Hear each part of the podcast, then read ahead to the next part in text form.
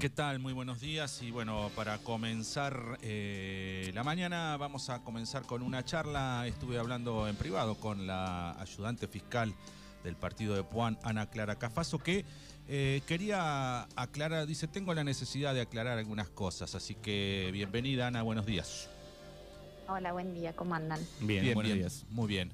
Bueno, Ana, contame un poquito de las cosas que, tenés que, o querés aclarar. No, más que nada eh, para que la, comunidad sepa eh, tiene todo el derecho a, saber cómo se, manejan todas las, cuestiones eh, que, nada, que nos involucran como vecinos y que involucran a cada uno de los ciudadanos del Partido de PAN ante eh, los hechos de público conocimiento. Yo quería por ahí explicar, como en los medios eh, han salido varias noticias y demás, un poco que nada, que la gente sepa realmente eh, cómo se fueron dando los hechos y, cómo nos manejamos desde el Ministerio Público Fiscal. Eh, nada, yo, yo estoy de licencia, yo no estaba en el país, regresé al país el día jueves, eh, al mediodía. Cuando llego al país, bueno, empiezo a, que fue en medio del día que explotaron las noticias periodísticas, eh, así que ahí me empiezo a enterar por los medios toda la situación de, del ex intendente y de las situaciones de de nada, de, los empleados municipales y demás. Eh, yo me, comuniqué con, con eh, gente de, del, digamos, del ejecutivo local, preguntándoles a ver si habían hecho alguna denuncia formal, porque yo no estaba en la ayudantía fiscal, llamo a mi secretaria, me dice que no, eh, no había, nadie se había presentado en la ayudantía, que por sistema no encontraba nada, pero digo, por ahí se habían ido a Bahía Blanca y todavía no estaba cargada en el sistema, así que llamé enseguida a ver si había alguna denuncia formal, a lo que me informaron que no habían, no habían hecho todavía la denuncia formal, ¿sí? Eh, bueno, el viernes fue feriado, yo estando de licencia, eh, ayer lunes a primera hora, me trasladé, interrumpí mi licencia, me trasladé a, a la ayudantía fiscal y de oficio inicié yo una causa eh, por posible comisión de delito de acción pública, ¿sí? Eh, adjuntando todo lo que es la información que yo tenía. Yo no tenía más información que lo que yo sabía por los medios, ¿sí? Así que adjunté eh, todas las noticias de los medios, tanto locales como nacionales, y se procedió a formar causa. ¿Qué es formar causa? se inicia una investigación, lo que se llama una investigación penal preparatoria, ¿sí? Yo de oficio como funcionaria pública, ante hechos de público conocimiento, decidí iniciar una investigación, abrir una investigación. En el transcurso de la mañana se hicieron presentes el intendente eh, Diego Reyes con sus asesoras letradas eh, y eh, tuve una breve conversación con ellos.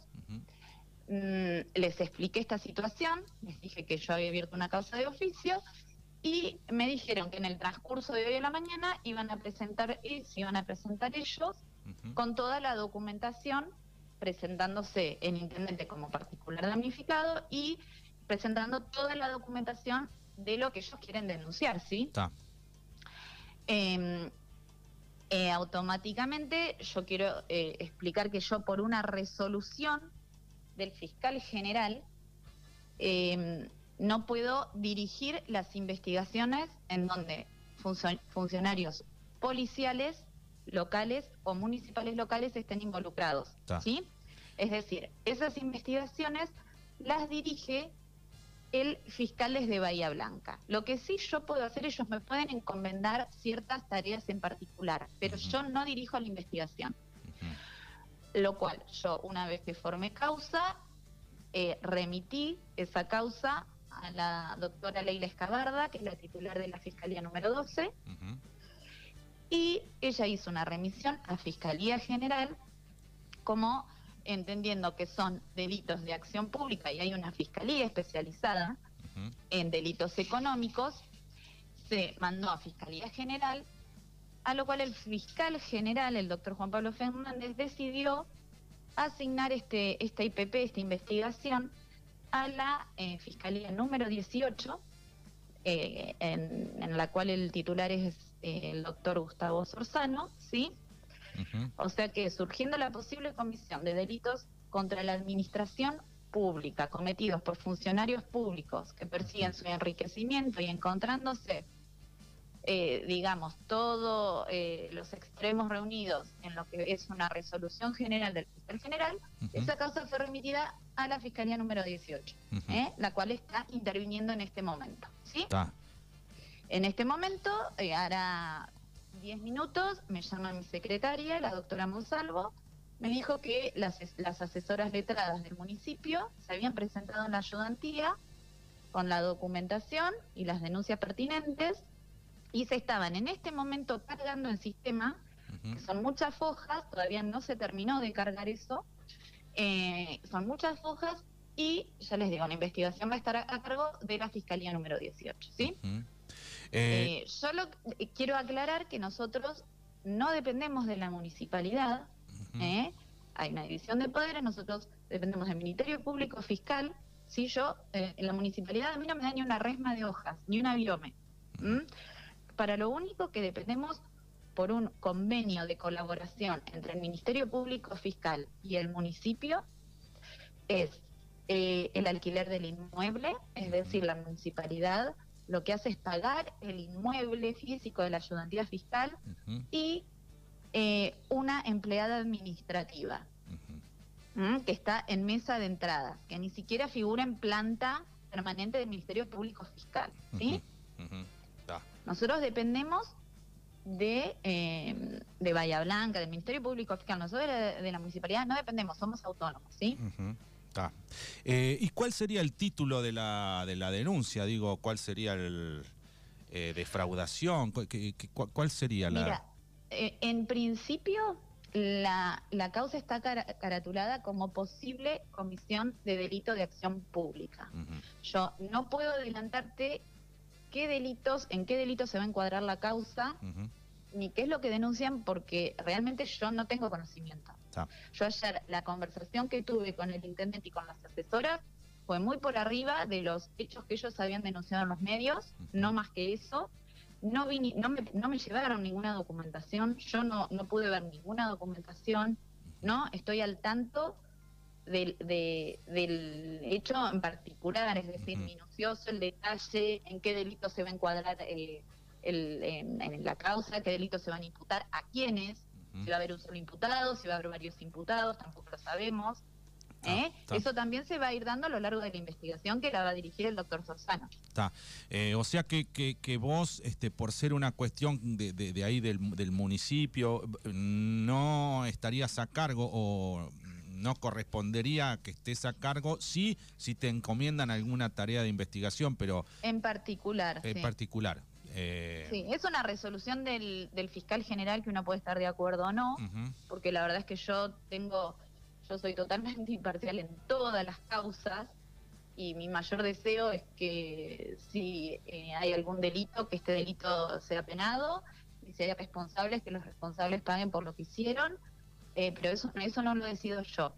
Ah. ¿eh? Yo eso no lo decido, es una resolución del fiscal general. En otros ¿Eh? casos, digo, sucede que nombran a un ayudante fiscal, digo, del, que trabaja en, en, relación con el mismo municipio o no, digo, por ley se puede también. No, no, no, no. No, no, se puede. No, no.